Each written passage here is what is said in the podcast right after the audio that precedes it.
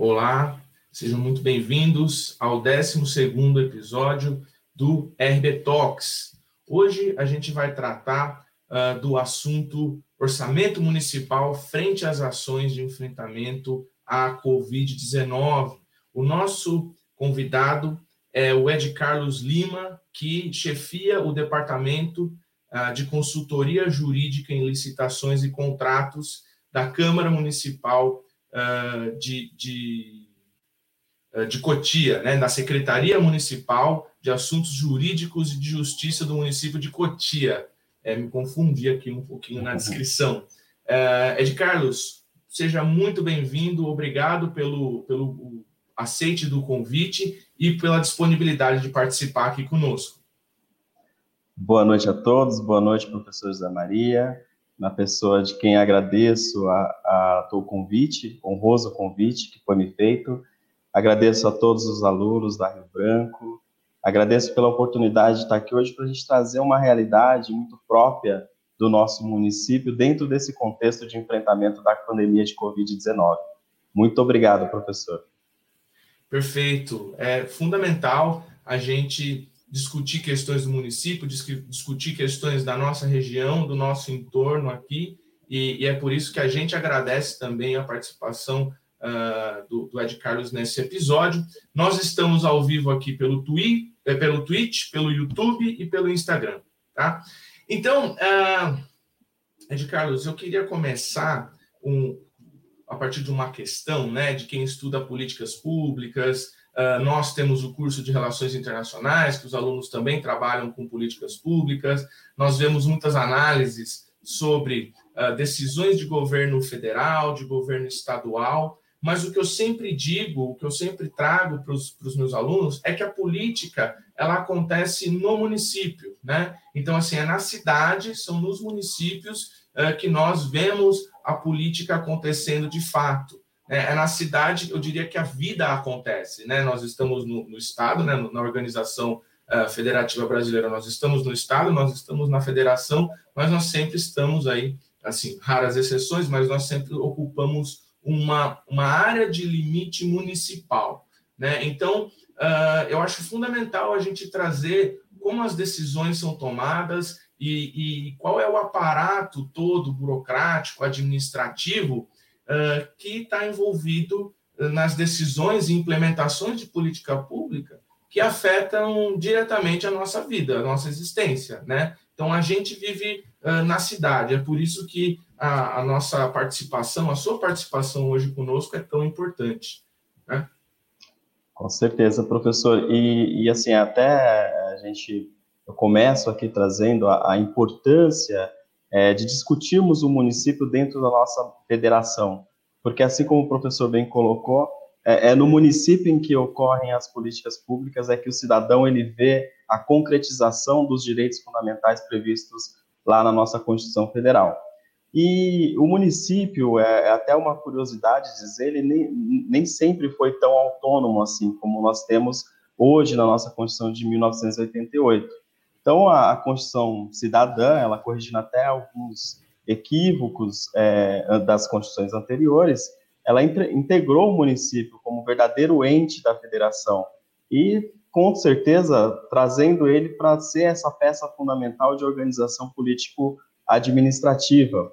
É, e a nossa Constituição, ela, ela, trazendo esse município já como um ente é, autônomo, ela ampliou verdadeiramente as competências é, do município para se auto-organizar politicamente, se auto-organizar administrativamente e também financeiramente. É, é nesse contexto em que nós iremos é, trazer esse debate dessa importância é, do município, e mais precisamente o município de Cotia, é um município é, que bem sabemos é em franco é, crescimento, é um município com segundo dados do IBGE, uma projeção para uma população de 250 mil habitantes. Então, é um município de médio porte e que tem a sua relevância, o seu papel dentro do estado de São Paulo. É, e aí, é, já aproveitando para a gente começar e contextualizar essa questão da política pública, né?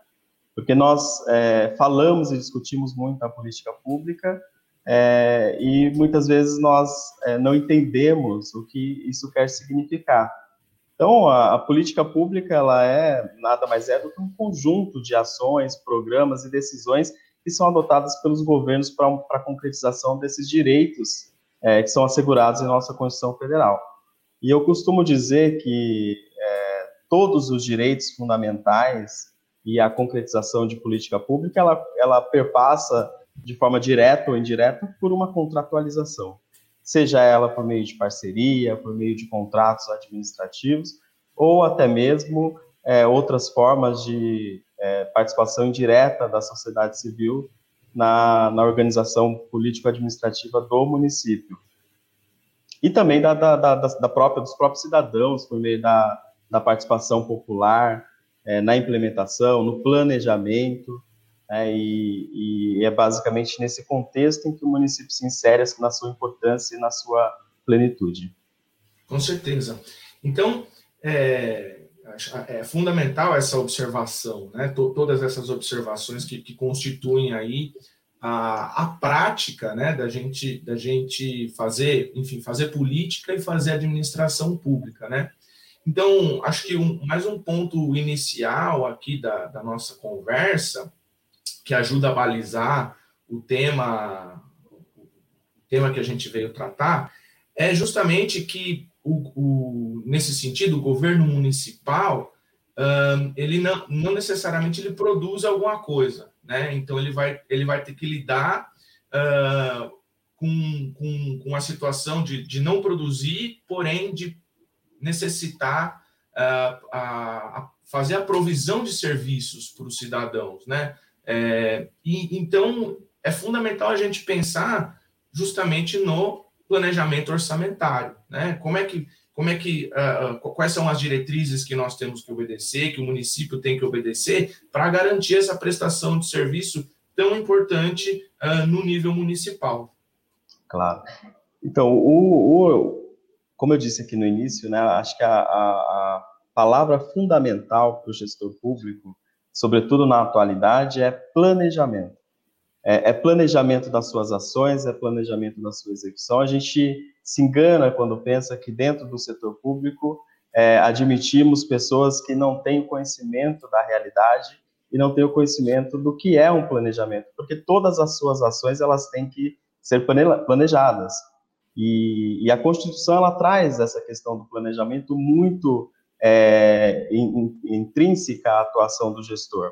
E esse planejamento ele se traduz em termos de implementação por meio de algumas leis que elas vão dar a, a forma e a atuação do poder público em relação à política pública, né, para que ele possa implementar aquele projeto político vencedor do pleito eleitoral. Porque aqui, quando nós, através do sufrágio universal, nós elegemos um, um representante, é, nós estamos ali, na verdade, é, fazendo alguma seleção de algumas políticas que serão implementadas, que é o plano de governo trazido por aquele, é, aquele proponente, aquele concorrente. E é, é, isso que nós votamos nas urnas. É o que, que será implementado nos próximos quatro anos de gestão. E essa implementação, ela a, acontece dentro da realidade de todos os entes, mas aqui trazendo para nosso para nossa realidade municipal através do orçamento público. E aqui é óbvio, né, professor, não vou é, tentar é, secar a matéria de orçamento público porque ela é muito extensa. Nós temos diversos princípios que vão reger a questão orçamentária, natureza, discussões jurídicas. Eu vou trazer aqui mais questões já para que nós possamos avançando e explicando quais são essas peças fundamentais de planejamento orçamentário, dentro de óbvio de um cenário de ordinariedade. Depois a gente vai tratar dessa questão em relação à pandemia, os efeitos que ela causou no orçamento público. É, e o orçamento ele é uma peça é, do exercício da democracia, porque através dele é, nós é, autorizamos que o mandatário ele efetive as despesas e faça a arrecadação tributária necessária para implementar todos os serviços públicos e fazer funcionar a máquina pública. Então, o orçamento ele possui esses aspectos, tanto político, porque, como eu disse, é uma alocação de prioridades dentro de um programa é, político partidário, né, os anseios do governo é, do governo local. É, então é, é, tem esse aspecto político no orçamento.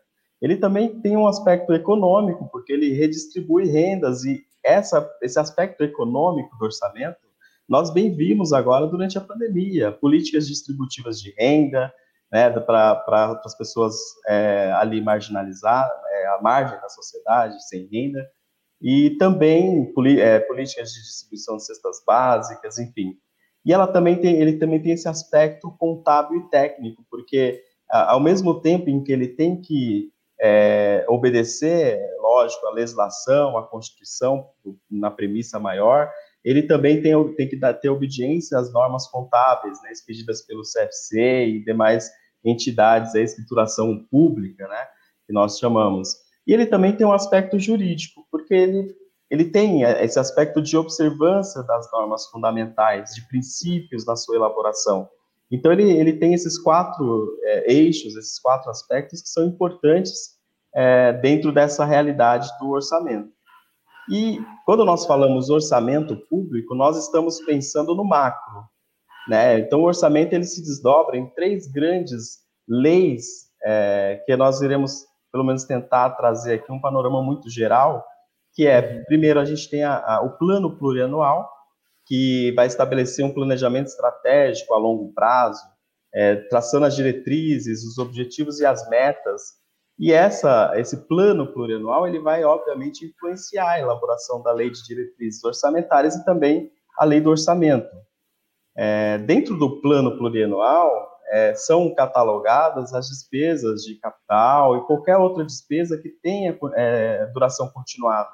Então, exemplo, uma, uma obra pública que vai ser realizada, e aí a necessidade de falarmos de planejamento, porque quando é, a gente pensa numa obra, não é que eu só estou pensando na execução material daquela obra. Eu tenho que planejá-la e incluí-la, se ela for ultrapassar mais de um exercício, dentro do meu plano plurianual, para permitir que ela tenha a sua execução continuada.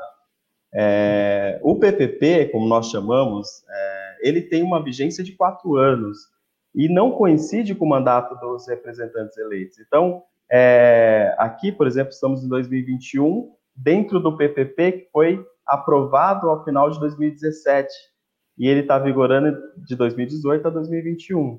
Então, de, durante esse ano, né, o prefeito ele vai elaborar o novo PPA que vai viger de 22 até 25. Então, é, é, tem essa, essa questão justamente que quem entra, né, o primeiro mandato do, do representante, ele, ele acaba tendo que executar a realidade daquilo que foi planejado anteriormente, ou dar continuidade àquilo que foi anteriormente planejado. É, já também trazendo para a nossa realidade municipal, porque na Constituição ela deixa é, isso para que seja estabelecido dentro de cada realidade, é, o prazo de elaboração do orçamento aqui no município de Cotia, ele é, tem que ser feito até dia 30 de setembro, então o prefeito até 30 de setembro ele encaminha mensagem é, com o projeto de PPA à Câmara Municipal, e aí a Câmara Municipal ela tem que devolver esse projeto analisado, aprovado, até 30 de novembro, para que aí possa ser sancionado e nós temos o PPA é, em vigor. Então ele sempre vai vigorar ali os quatro anos, pegando o, o, o segundo ano de mandato, né, até o primeiro ano de mandato do subsequente. E nenhum, como eu disse, nenhum tipo de investimento a longo prazo ele pode deixar de constar de, do PPA, dessa peça, que não é uma peça de ficção, ela é uma peça importantíssima dentro do que nós chamamos de planejamento orçamentário, sob pena, inclusive, de crime de responsabilidade. Isso também está previsto na nossa lei orgânica aqui do município e, e na Constituição Federal. É, e aqui só uma, uma, uma, concretização, o nosso PPA, como eu disse, ele está vigorando de 2018 a 2021, é a Lei 1994, de 21 de novembro de 2017.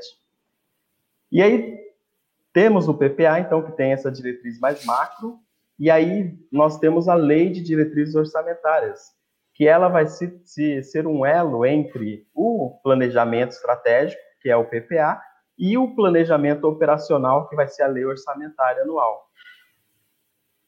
É, o conteúdo do, do, da LDO é um pouco mais amplo e ele foi mais ampliado ainda pela Lei de Responsabilidade Fiscal.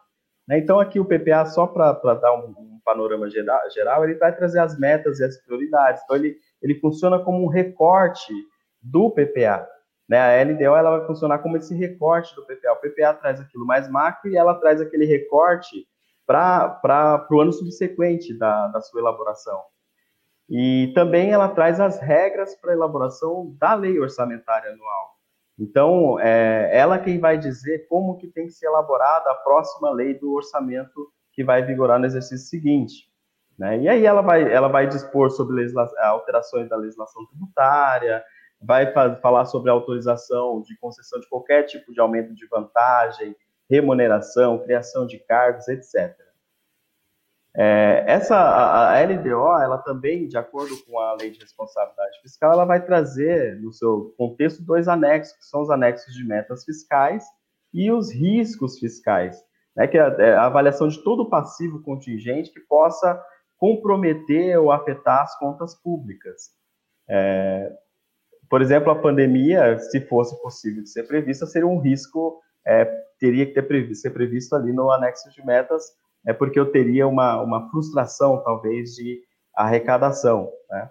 É, a, vig, a, vigência da, da lei de diretriz ela vai depender do momento da sua sanção, porque como ela vai ter que ter, ser aprovada antes da, da própria LOA, na lei orçamentária, é, pode ser que ela seja aprovada ali no primeiro semestre do ano, e aí ela vai vigorar pelo resto do ano, porque ela vai dizer como será elaborada a lei orçamentária, e também pelo ano subsequente, porque ela dá todas as diretrizes para aquele respectivo exercício.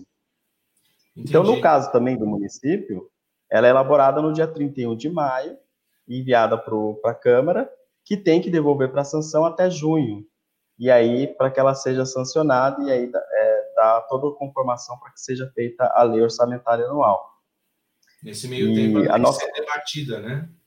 Na Câmara. Tem que ser debatida, claro. Uhum. Claro, aí na Câmara tem toda ali na, no regimento interno da Câmara, isso, a nossa própria lei orgânica, ela vai de, dizer que o, orça, o, o regimento interno vai disciplinar, mas a própria lei orgânica, ela já fala por quais comissões ela vai ter que passar, comissão de orçamento, e quais sessões, enfim, ela traz toda, todo o ponto de discussão, e também, como a gente vai trazer um pouquinho mais à frente, é a questão da, da, da participação popular nessa na elaboração dessas peças orçamentárias, né?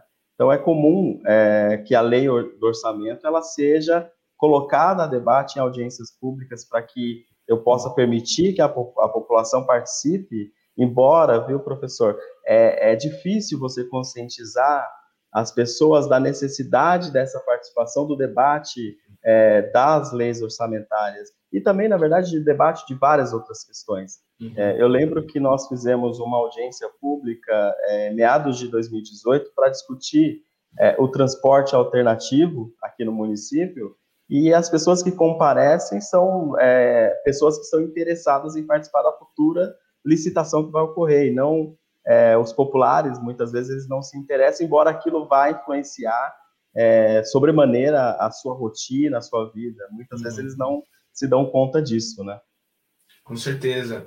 É muito interessante e acho muito produtivo, Ed Carlos, vários, vários pontos da, da, da tua fala. Eu acho que uma questão a ser destacada é que to, toda, toda essa questão da, da construção e tramitação do orçamento, né, desde a concepção legal até a sua, as suas decisões e implementação propriamente dita, uh, acabam uh, envolvendo é, uma questão contábil, uma questão administrativa pública, uma questão econômica uh, e, e, uma questão jurídica, né? Então a gente percebe que, né, grosso modo, colocar a democracia para rodar dá bastante trabalho, né? É algo bastante desafiador e, e contempla uma série de áreas e que a gente precisa unir forças aí até na, na, na máquina pública, digamos assim, uh, para dar conta dessa implementação, né, em primeiro lugar. Aí você uh, traz também a questão da, da, qualidade dos profissionais que precisam estar envolvidos com toda, uh, com toda essa complexidade. Né? E, e eu acho que tem que ser, enaltecido mesmo o, o caráter da, da formação né, necessária uh, para que se entenda dessas leis, para que se entenda de questão, uh, de questão na parte, na parte contábil e, e, até na parte política, né? Você vai tramitar isso na Câmara, na, na Câmara uh, com partidos, com uma composição a, a lei de vereadores, com configuração de interesses, e até chegar na questão de uma audiência, audiência pública. E a gente tem uma discussão dentro da, da ciência política que essa, uh, esse tipo de participação vai se dar pelos o que nós chamamos de stakeholders, né? Uh, com, com um interesse muito muito específico, né? Não é aquele interesse difuso, uh, digamos, da cidadania. Ou seja, o cidadão ele não vai até a, a Câmara para participar, para tentar ajudar na deliberação uh, de determinado assunto. Mas quem vai ter uma empresa ou quem vai ter um serviço ali colocado vai porque tem um interesse direto, né? E, e a, a, sociedade democrática é composta por todas, eh, todos esses atores e todos esses interesses uh, acontecendo concomitantemente, né? É uma complexidade bastante grande. Eu gostei muito da sua é, da sua exposição, assim, né? Deu deu para ficar claro muita, muitas coisas, muitas correlações aí é, do plano plurianual, da LDO e da, da lei é, é, orçamentária, né? É, lei de direitos orçamentárias e a, e, e, e, a lei orçamentária anual, né? Agora, esses, esses elementos que você, que você trouxe, eles acontecem, assim, vamos dizer, ceteris paribus, né? Numa, numa condição de normalidade. Agora, uh, de um ano para cá, a gente, a gente viveu um divisor de águas aí extremamente custoso, né? Estamos vivendo ainda um divisor de águas extrema, extremamente uh, custoso para a sociedade brasileira e mundial, de, podemos dizer assim, né? Eu sempre digo para os meus alunos que eu não achei que eu ia viver para ver algo dessa natureza. Uh, e, e, como é que fica essa administração pública que também, para lidar com tudo isso, demora, você não consegue uma uma agilidade uh, enorme para lidar com todas essas normas, com todas essas estruturas. E no caso da, da pandemia, a gente precisou lidar de uma forma rápida, né, de uma forma ágil, uh, até, até para questões simples, das, das, mais simples até as mais complexas. Né? Como é que fica aí essa parte da, da, das diversas limitações na parte de orçamento e a manutenção de políticas públicas frente à situação pandêmica.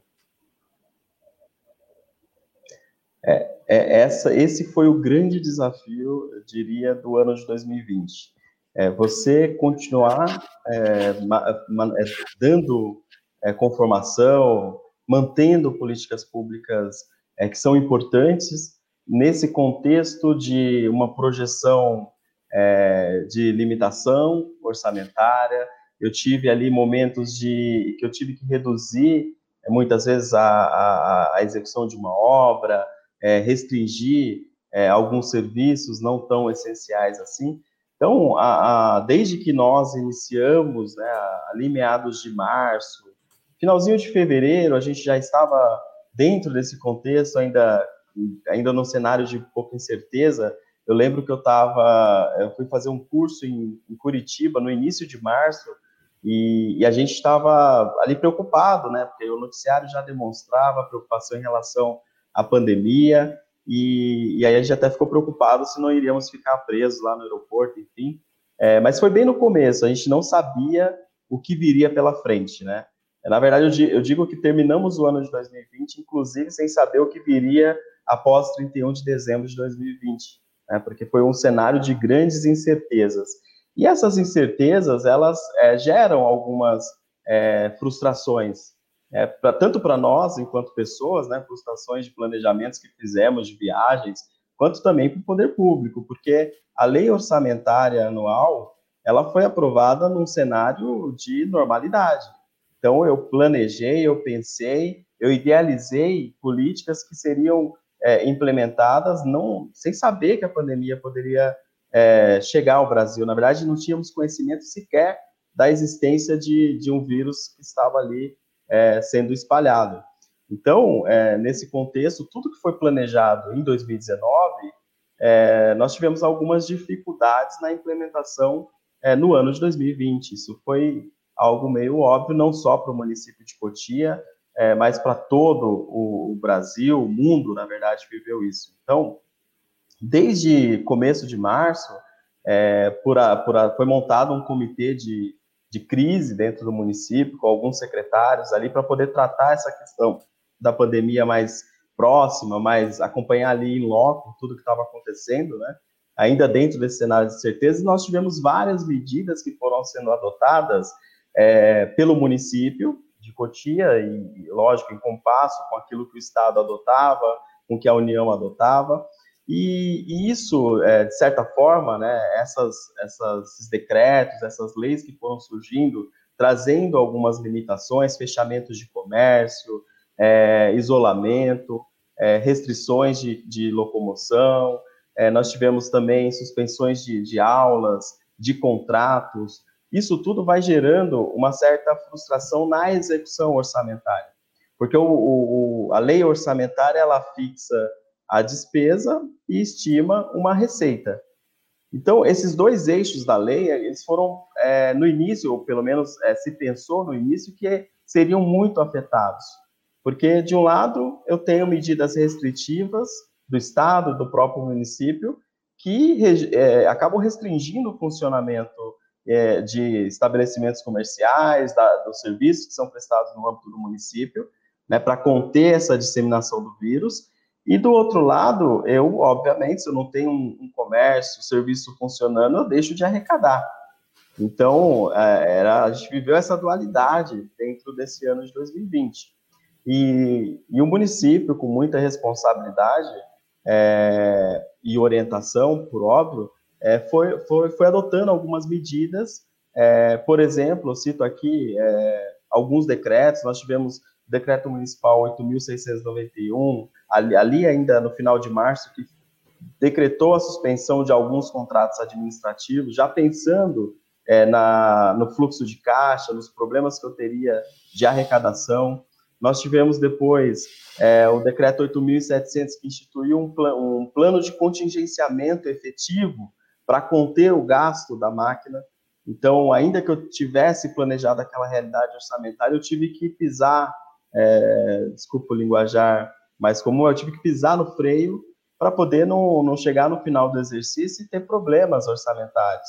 Nós tivemos ali a, a, a declaração é, da calamidade e isso gera para o município algumas implicações, como, por exemplo, é, em relação ao, ao cumprimento do, das metas, dos índices, né, praticamente para os efeitos do artigo 65 da Lei de Responsabilidade Fiscal, então, essa, todas essas medidas, elas foram sendo adotadas e, por óbvio, eu gero, por exemplo, num canteiro de obras é, que estavam ocorrendo dentro do município, eu gero problemas também, porque aquele canteiro, aquela, aquela obra só é executada por pessoas.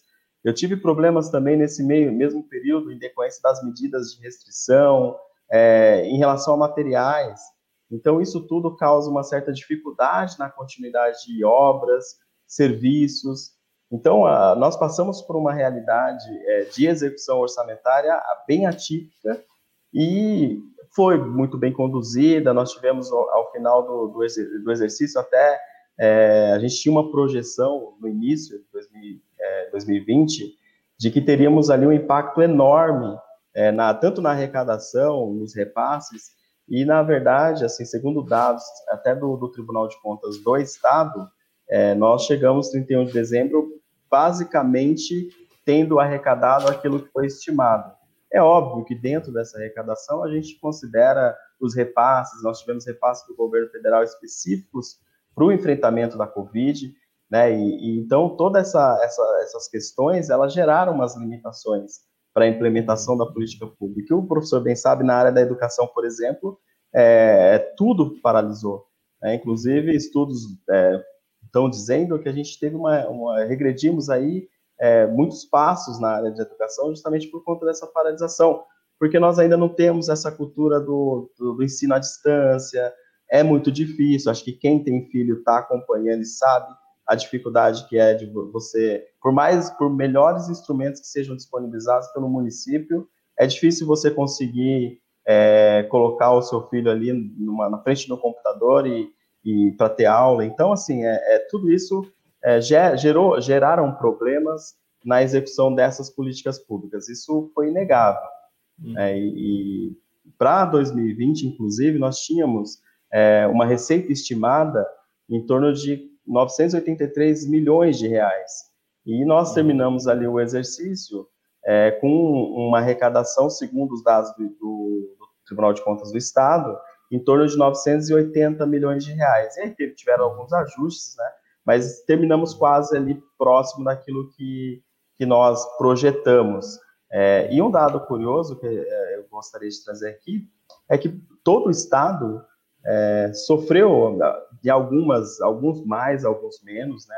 A gente sabe que tem município que dependeu mais de repasse, tem município que dependeu menos, mas é, todo o estado junto, é, excluído aqui o município de São Paulo, que possui fiscalização própria, gastou só no enfrentamento da Covid 10, 10 bilhões de reais em 2020. Então, é, foram valores, é, assim, significativos que foram destinados exclusivamente para combater a Covid. Né? Então, isso tudo, lógico, traz é, realocamentos, traz necessidades de replanejamentos no curso da execução orçamentária, que é mais difícil ser feito, né? Uhum. Que, inclusive, os órgãos de controle pegam muito no pé em relação a essas alterações orçamentárias são feitas no decorrer do exercício, porque, querendo ou não, denota uma fragilidade no, no planejamento tão, tão esperado, tão cobrado dos gestores públicos.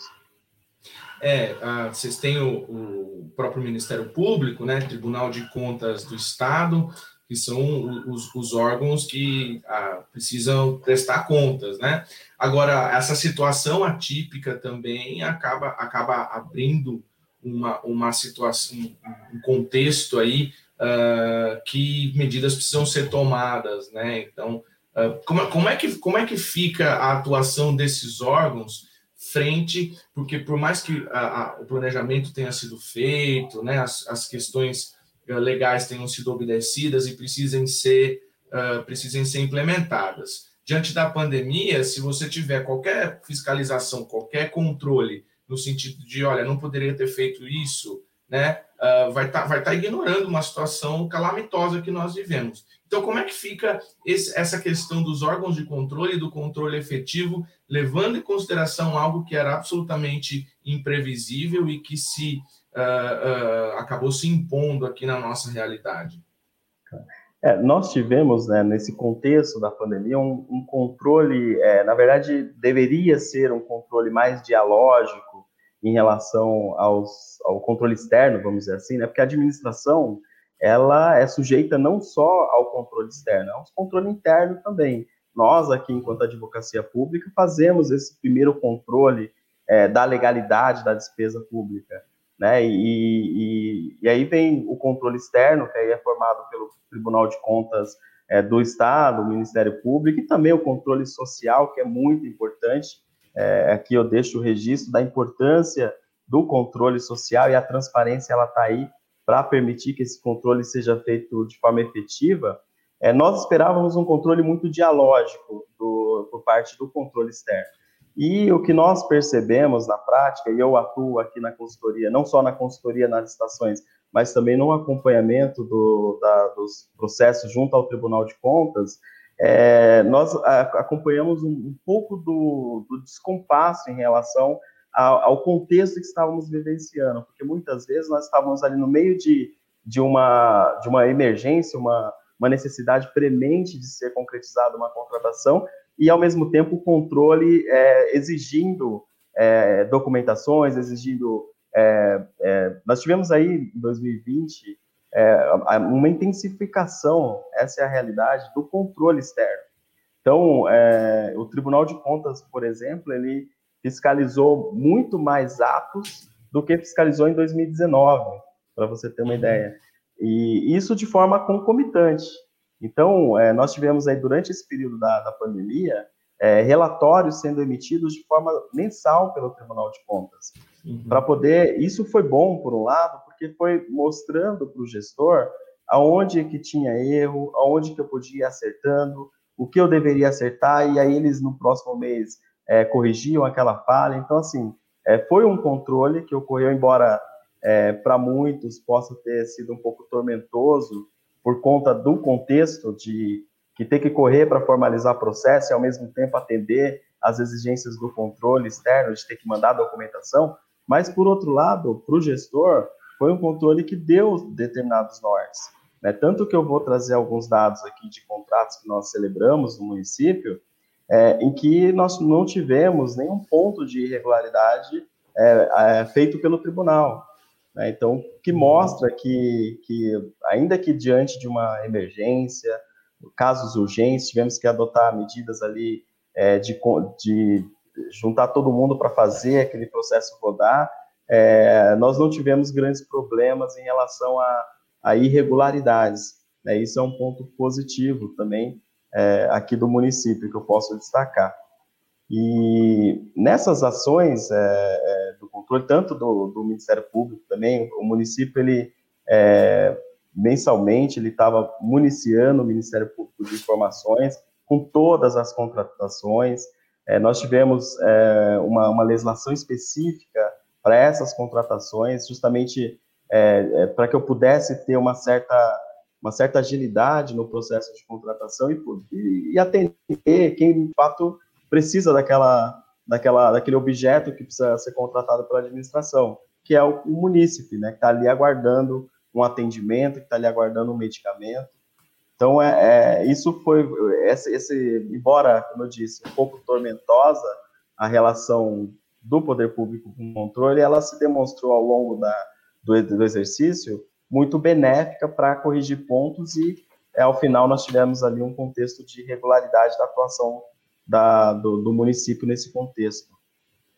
É, acho que as, as, as mudanças, as alterações, ah, mediante a, ao acontecimento que nós enfrentamos, são em alguma medida traumáticas. Né? A gente não está livre de, de passar por, por adaptações muito rápidas e, de certa forma, árduas, mas uh, me parece que, que, tem, que tem uma, uma experiência positiva, né, na, pelo menos no campo da administração pública, assim, né, no nosso caso aqui de Cotia, é, uma, uma vez que, de maneira generalizada, a, a questão da pandemia é, de fato, uh, um, uma tragédia, né, agora, uh, uma, uma das coisas que, que a, a, suas falas me suscitaram uma curiosidade é no sentido de que as mudanças que, que, que tiveram que acontecer para dar conta aqui da, da situação pandêmica, o que, que, o que, que você acha que pode ser mudança permanente? Né? O que é que veio para ficar e o que é que, o que, é que tende a, a voltar como era anteriormente uh, a, partir, a partir desse contexto que a gente vive? É, bom, a, pandemia ela trouxe algumas facetas para todos nós, para nossa vida pessoal, é, aqui no contexto do município. Por exemplo, a questão do estudo à distância, do ensino à distância, eu imagino que seja uma realidade que, em dada medida, né, lógico, com uma, um certo estudo, é, é algo que vem para ficar. Nós estamos envoltos na tecnologia, nós estamos discutindo uma administração 4.0, administração é, que sai do seu contexto é, gerencial, né, para um contexto de administração inovadora, administração tecnológica, que eu possa usar a tecnologia a favor da, da prestação do serviço público. Nós temos hoje, inclusive, foi é, recém-sancionada é, a lei que cria a questão do governo digital. Então, é, eu acredito que isso tudo foi acelerado pela pandemia. E quando nós falamos em inovação no campo da administração pública, é sempre uma dificuldade, é sempre um transtorno, seja do ponto de vista cultural, porque nós temos é, que trabalhar essa cultura interna, da, de sair um pouco dessa burocracia, da, da burocracia física, né, para poder é, migrar para um ambiente tecnológico. Então, isso é, é muito dificultoso dentro da administração pública. E a pandemia ela veio a ponto de acelerar esse processo.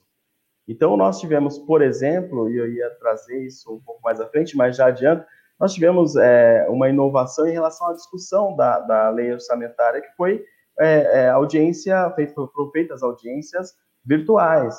Né? Então, isso é algo que pode ser, que, lógico, é, nós estamos dentro também de um país que não, não, não é toda a população que tem acesso é, efetivo a computador, a internet. Né? Inclusive, estamos até começando a discutir é, a internet como um direito fundamental de, de quarta geração, é, porque justamente é, tudo começa a ser projetado para funcionar por meio da tecnologia, que para que ela seja efetiva, ela tem que ter o acesso à internet. Então, quando eu crio essa questão do governo digital, eu tenho que também, por outro lado, dar o suporte para que o cidadão possa também, é, da mesma forma que ele poderia chegar numa ouvidoria física ali, fazer a sua uhum. reclamação, ele também ter esse, essa possibilidade de fazê-lo por meio digital. Né? Então, eu acho que a, a, esse aceleramento que a, que a pandemia trouxe para que nós pudéssemos trazer algumas inovações, seja na educação, na prestação de serviço público, nós tivemos a ampliação, por exemplo, é, por meio do portal do, do município, é, daquela questão de você, é, em vez de você ir fisicamente lá no, no, na central de atendimento pedir um parcelamento de tributo, isso pode, ser feito através da internet. Então, querendo ou não, você dá alguma facilidade, é, cria algumas facilidades e vai acompanhando também essa tendência, né? É, em que tudo hoje é, é por meio da, da, internet, é por meio de plataformas digitais. É, nós uhum. temos discutido também a implementação é, daqueles modelos de chatbot, que a pessoa uhum. entra no portal da prefeitura, ela faz uma consulta a um atendente virtual. Então, o uso da, da inteligência artificial é, para beneficiar a prestação de serviço público, dar mais agilidade. Então, acho que isso tudo é positivo e tende a ser incorporado, sim, na, na prestação de serviço público. Porque nós temos que pensar na, na, em quem precisa receber essa, esse serviço na ponta. E quem precisa receber na ponta precisa receber com qualidade, né? que é o, o cidadão, é aquele que paga o tributo e aquele que espera a, o serviço ali, o atendimento é, prestado pelo município. Perfeito, perfeito. É, uh, inclu, inclusive nesse sentido, né, uh, algumas, algumas formas de interação para garantia de serviços, né, para, uh, enfim, mudanças aí na prestação de serviços do lado da prefeitura, do executivo, por exemplo, são muito válidas. Agora, tem, existe alguma forma de participação, uh, uh, da, tendo em vista a pandemia, né? Como que a sociedade, de uma forma mais ampla, pode acompanhar mais de perto a deliberação, né? Entre, entre no legislativo, uh, por exemplo, no caso de audiências públicas, uhum. como você, você colocou, né? Existem alguns instrumentos de, de inovação, de participação remota, como é que isso acontece?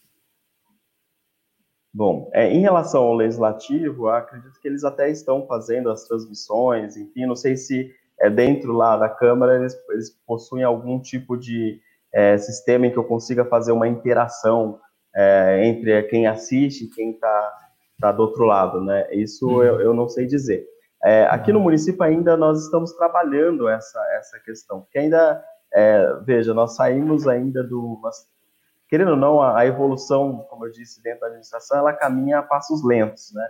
Claro. Então, eu até brinco, às vezes, que é, hoje a gente discute é, aí fora a questão da inteligência artificial, né? Você vê aqueles aplicativos de bancos que já conversam com você, te dão todo o atendimento, sem necessidade de uma interação humana, e aqui no município, talvez quando a gente chegar nesse, nesse patamar, já estejamos em outro tipo de tecnologia no setor privado. Porque tem essa dificuldade, esse delay, vamos assim dizer, entre o que acontece no setor público e no, no privado.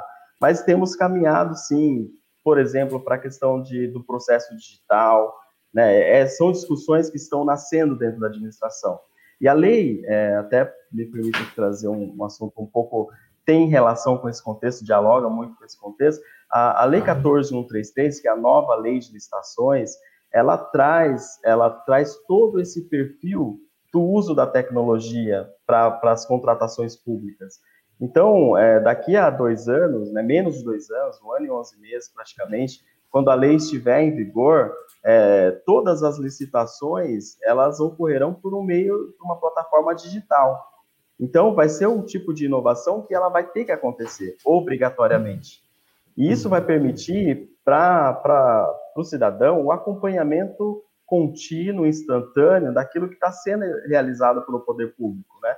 Hoje nós temos até, nós temos ali o portal da transparência, que tenta é, trazer é, ali a, a, os dados um pouco desmistificados, né, para que o, o, cidadão tenha acesso a um contrato celebrado, a execução orçamentária. É, então, assim, é lógico que a gente ainda precisa aprimorar essas ferramentas, mas é, o cidadão que, que quer acompanhar a vida do, do, do gestor, aquilo que é, é, implementado dentro do município, ele tem à sua disposição um portal da transparência, e assim, eu vou dizer não porque eu atuo no município, mas é, é um dos portais da transparência mais, mais completos, até pelas, pela, pelos controles que nós é, é, vemos sofrendo do Tribunal de Contas, do Ministério Público, é, nós percebemos que há municípios de grande porte que não têm um portal da transparência com tantos detalhes como tem o de Cotia, com contratos ali, você pode acessar, é, basta você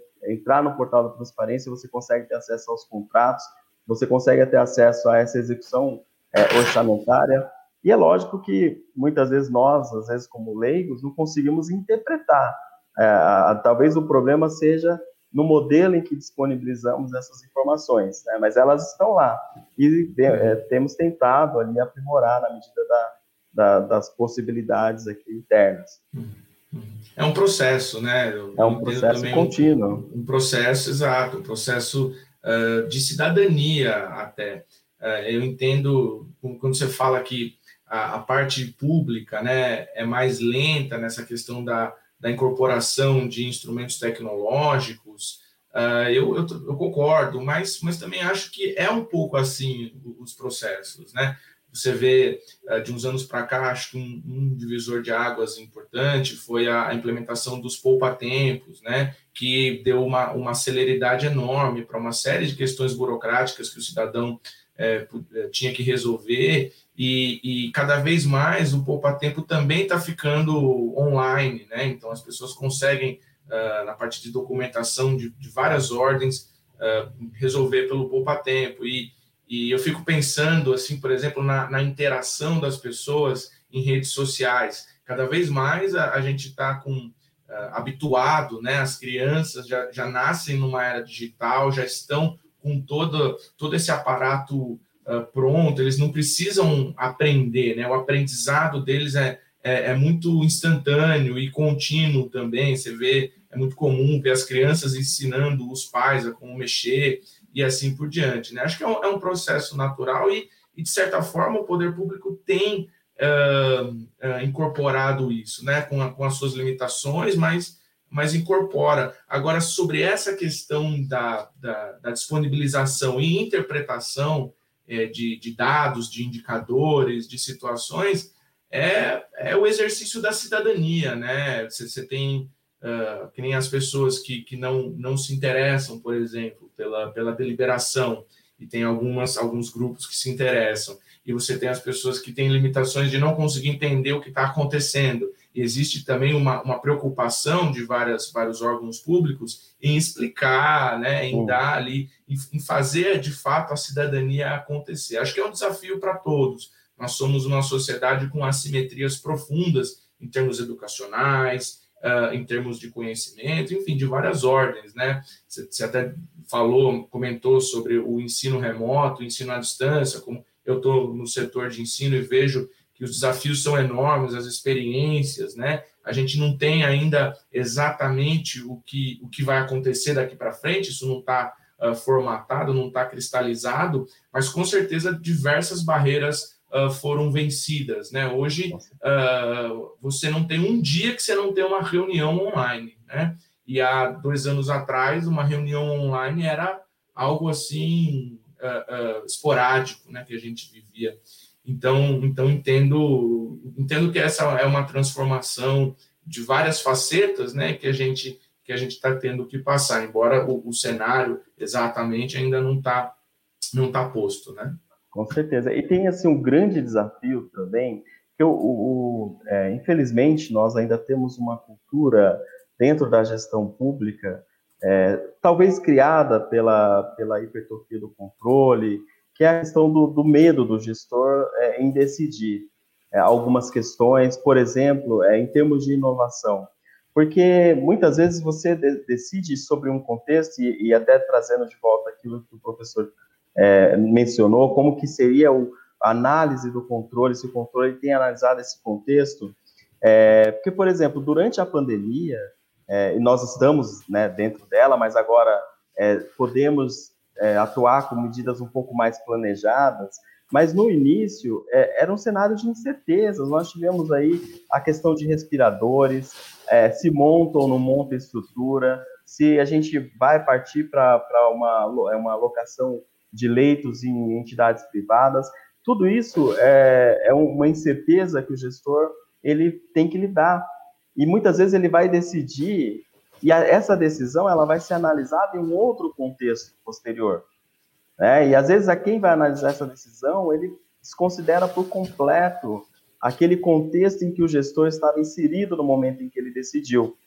Então, é, é, às vezes, o, o, receio do gestor, e que a gente até vem denominando, tem um, um, professor que tem uma tese muito interessante, que ele vai falar sobre essa questão, que é, é o apagão das canetas. Né? Então, é, o gestor, ele com receio de decidir, ele acaba não decidindo.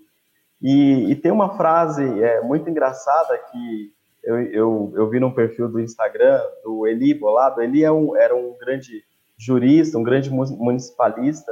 É, e aí tem um perfil dele no Instagram que, que, é, que tá, tá, uma frase assim que é, diz muito do nosso contexto atual, que é no seguinte sentido: os gestores, eles bem sucedidos no combate à pandemia, eles vão ser processados por improbidade em razão é, de leitos ou medicamentos não utilizados. Os que foram bem sucedidos, que foram não tão bem sucedidos, vão ser processados por omissão. Ou seja, não há um caminho feliz para o administrador público. É, porque o receio de você, é, uma vez que você assume um cargo público de gestão, em que você vai decidir, é que muitas vezes você não sabe o que o controle, seja exercido pelo Tribunal de Contas, seja exercido pelo Ministério Público ou até judicial, é, você não sabe o que, qual contexto que ele vai considerar no momento em que ele analisa aquele ato que você praticou. Né? E nós temos vários casos aqui na, na, durante a pandemia, no, no, contexto inicial ali, de compra, por exemplo, de é, máscaras com preços é, ali estavam mais caras. É, nós tivemos isso, de fato, aconteceu testes de detecção rápida da, da Covid lá em meados de maio, junho, ele tinha um preço de 250 reais e hoje eu faço contratações é, com preço de 15, 20 reais. Então, assim, é todo esse contexto, será que vai ser considerado pelo gestor? E acredito que esse é o grande medo e o grande desafio da gestão pública. Porque quando você toma a decisão, você está num contexto. E quando você essa decisão é analisada, talvez ela saia desse contexto, né? E você não, não, não consegue, é, pelo menos, antever o que o controle vai, vai considerar naquele momento. Né? E a nossa a lei de introdução às normas do direito brasileiro, ela trouxe essa, essa segurança, né? essa tentativa de segurança para o gestor, que é a obrigação dos órgãos, sejam internos ou externos, quando vão analisar um ato administrativo, eles têm que olhar o contexto e as dificuldades reais enfrentadas pelo gestor no momento da sua prática. Então, acho que isso é muito importante. É, talvez é, esse desafio possa ser superado se o controle observar bem essas disposições da nossa lei de introdução. É, essa, essa é uma questão importantíssima que você traz, né? E o grau de subjetividade sobre essa análise contextual também é importante, né? Então, o, o gestor público está tá numa situação bastante delicada e na, naquela situação uh, mais dramática possível. Eu, eu venho do estudo das relações internacionais, né, que é um campo do, do conhecimento aí das humanidades que nasceu para entender a guerra, né? Ou seja, quando a pessoa morre, quando a pessoa perece. E agora a gente está vivendo indicadores de uma situação que, embora não seja uma questão beligerante, né? Mas é uma situação de guerra. Então, se a não decisão, às vezes, é, é, é, pior do que uma, uma decisão subótima, vamos dizer assim, né? que não é a melhor de todas, mas foi o que o contexto permitiu que o gestor fizesse. Né? Então, se ele tiver que responder de, a, a, posteriori com, com, com uma, uma, um contexto aí não considerado, é uma, uma questão dramática, né? Eu diria, bem, bem complicado mesmo. Acho que também isso tem uma, tem uma observação importante, que eu não sei se vale como uma crítica, mas vale como uma reflexão aqui para nós, cidadãos, e para os gestores públicos também, né? Entendo que precisa haver, de, uma, de alguma maneira, a gente precisa pensar numa certa simplificação, tanto da, da, da de lei quanto de, de controle, né? A simplificação uh, a partir das adaptações e das demandas, das necessidades da sociedade. Não é uma adaptação uh, em termos de banalização, né? é uma adaptação em termos de facilitação uh, para que as coisas aconteçam e, e, e sejam um, mais bem é, mais bem conduzidas assim, né, do ponto de vista da norma, porque se você se você pega uh, leis aí que são contraditórias, por exemplo, e que rezam sobre o, o ato que você vai ter naquele momento, uh, você fica sem saber o que fazer no limite, né? Com certeza. E, e, essa, inclusive, foi uma. tem sido, na verdade, a grande crítica que estão é, juristas e estudiosos estão fazendo em face da nova lei de licitações. É, porque justamente se pensava em que ela se aproximaria mais das práticas de mercado, que ela traria simplificações verdadeiras ali para o pro processo, e na verdade o que é, ela fez foi tornar uma burocracia física em uma burocracia eletrônica, né? Então ela continua com uma certa burocracia, mas levando ela para um ambiente eletrônico.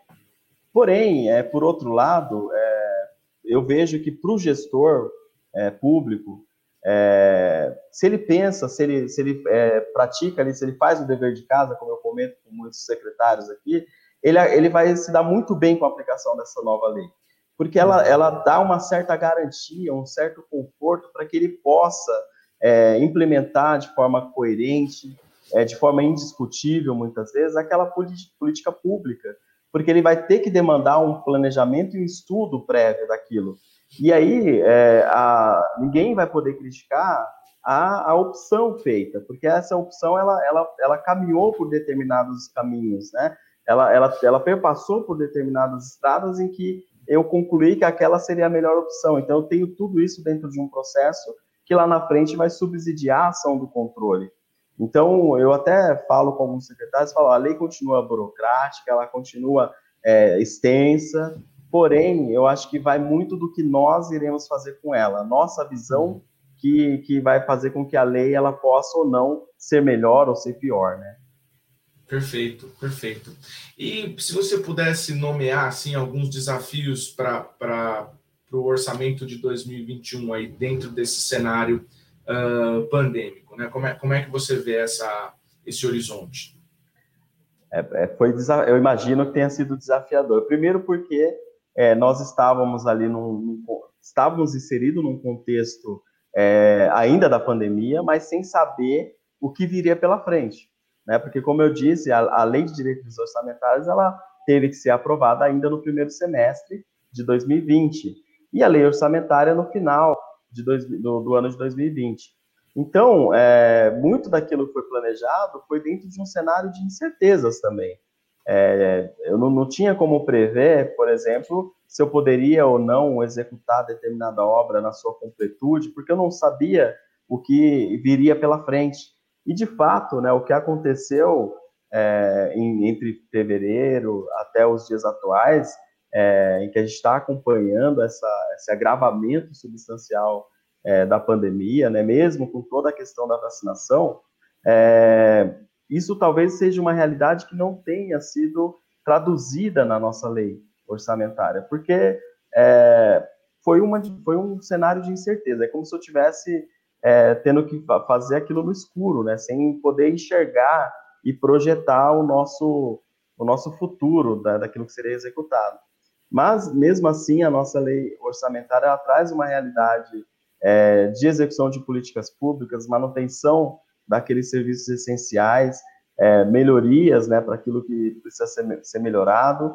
E eu acredito que, mesmo diante dessas incertezas, é, ela até, inclusive, foi aprovada em dezembro de 2020, é a Lei 2.151, e ela foi, ela estimou uma, uma, uma, receita, uma arrecadação de um bilhão. Então, ela, ela estima um crescimento é, em termos de arrecadação do município. Então, é, eu acredito que, dependendo de como é, caminharmos né, em relação à, à vacinação, à, à, retomada da economia, é, eu acredito que a gente tem, possa continuar provendo serviços essenciais, continuar implementando as políticas públicas necessárias aí, não só para a manutenção da máquina, né, que é muito importante, mas também para que possa chegar ao cidadão aquele, aquele bem, aquela necessidade tão aguardada e tão esperada. Perfeito. É, caminhando aqui para o final da nossa, da nossa live de hoje, do nosso podcast, por favor, pode deixar umas palavras finais aí para quem acompanha o ARB Talks. Gostaria de agradecer humildemente, professor, pelo convite, pela confiança Quero aproveitar também para agradecer a Lilian, que é a nossa estagiária aqui do departamento, muito entusiasmada, fez essa ponte entre nós. E, e, agradecer a todos que acompanharam. E acho que a gente tem que ser muito otimista, né? Eu, eu sempre digo que eu sou uma pessoa muito otimista. Então, eu acredito que logo nós iremos sair desse cenário de crise e podemos restabelecer e rediscutir aquilo que é importante para que nosso município possa avançar né? Até ontem eu estava nas redes sociais, eu vi o, o vídeo que foi publicado do município é, falando da cultura, daquilo que. Então, nosso município é um município muito rico em cultura, em belezas, e eu acho que isso é importante né, para quem é munícipe aqui, para se orgulhar desse município que é tão importante no estado de São Paulo. Então, deixo aqui meu muito obrigado e fico à disposição. Muito obrigado. Eu quero profundamente agradecer uh, ao Ed Carlos Lima, que é advogado-chefe do Departamento de Consultoria Jurídica em Licitações e Contratos da Secretaria Municipal de Assuntos Jurídicos e da Justiça do município de Cotia. Carlos, muito obrigado pela sua boa vontade, pela sua fala, pela sua participação, pela sua explanação aí uh, de, de, muita qualidade mesmo, né? Uh, já falo que o RB Talks está aberto quando você quiser é, participar novamente, trazer, sugerir pautas, né? As portas da faculdade também estão abertas para você, para fazer uma fala com a, com a gente no, curso de Direito, para o curso de Relações Internacionais e até mesmo para o curso de Administração e, e Sistemas de Informação.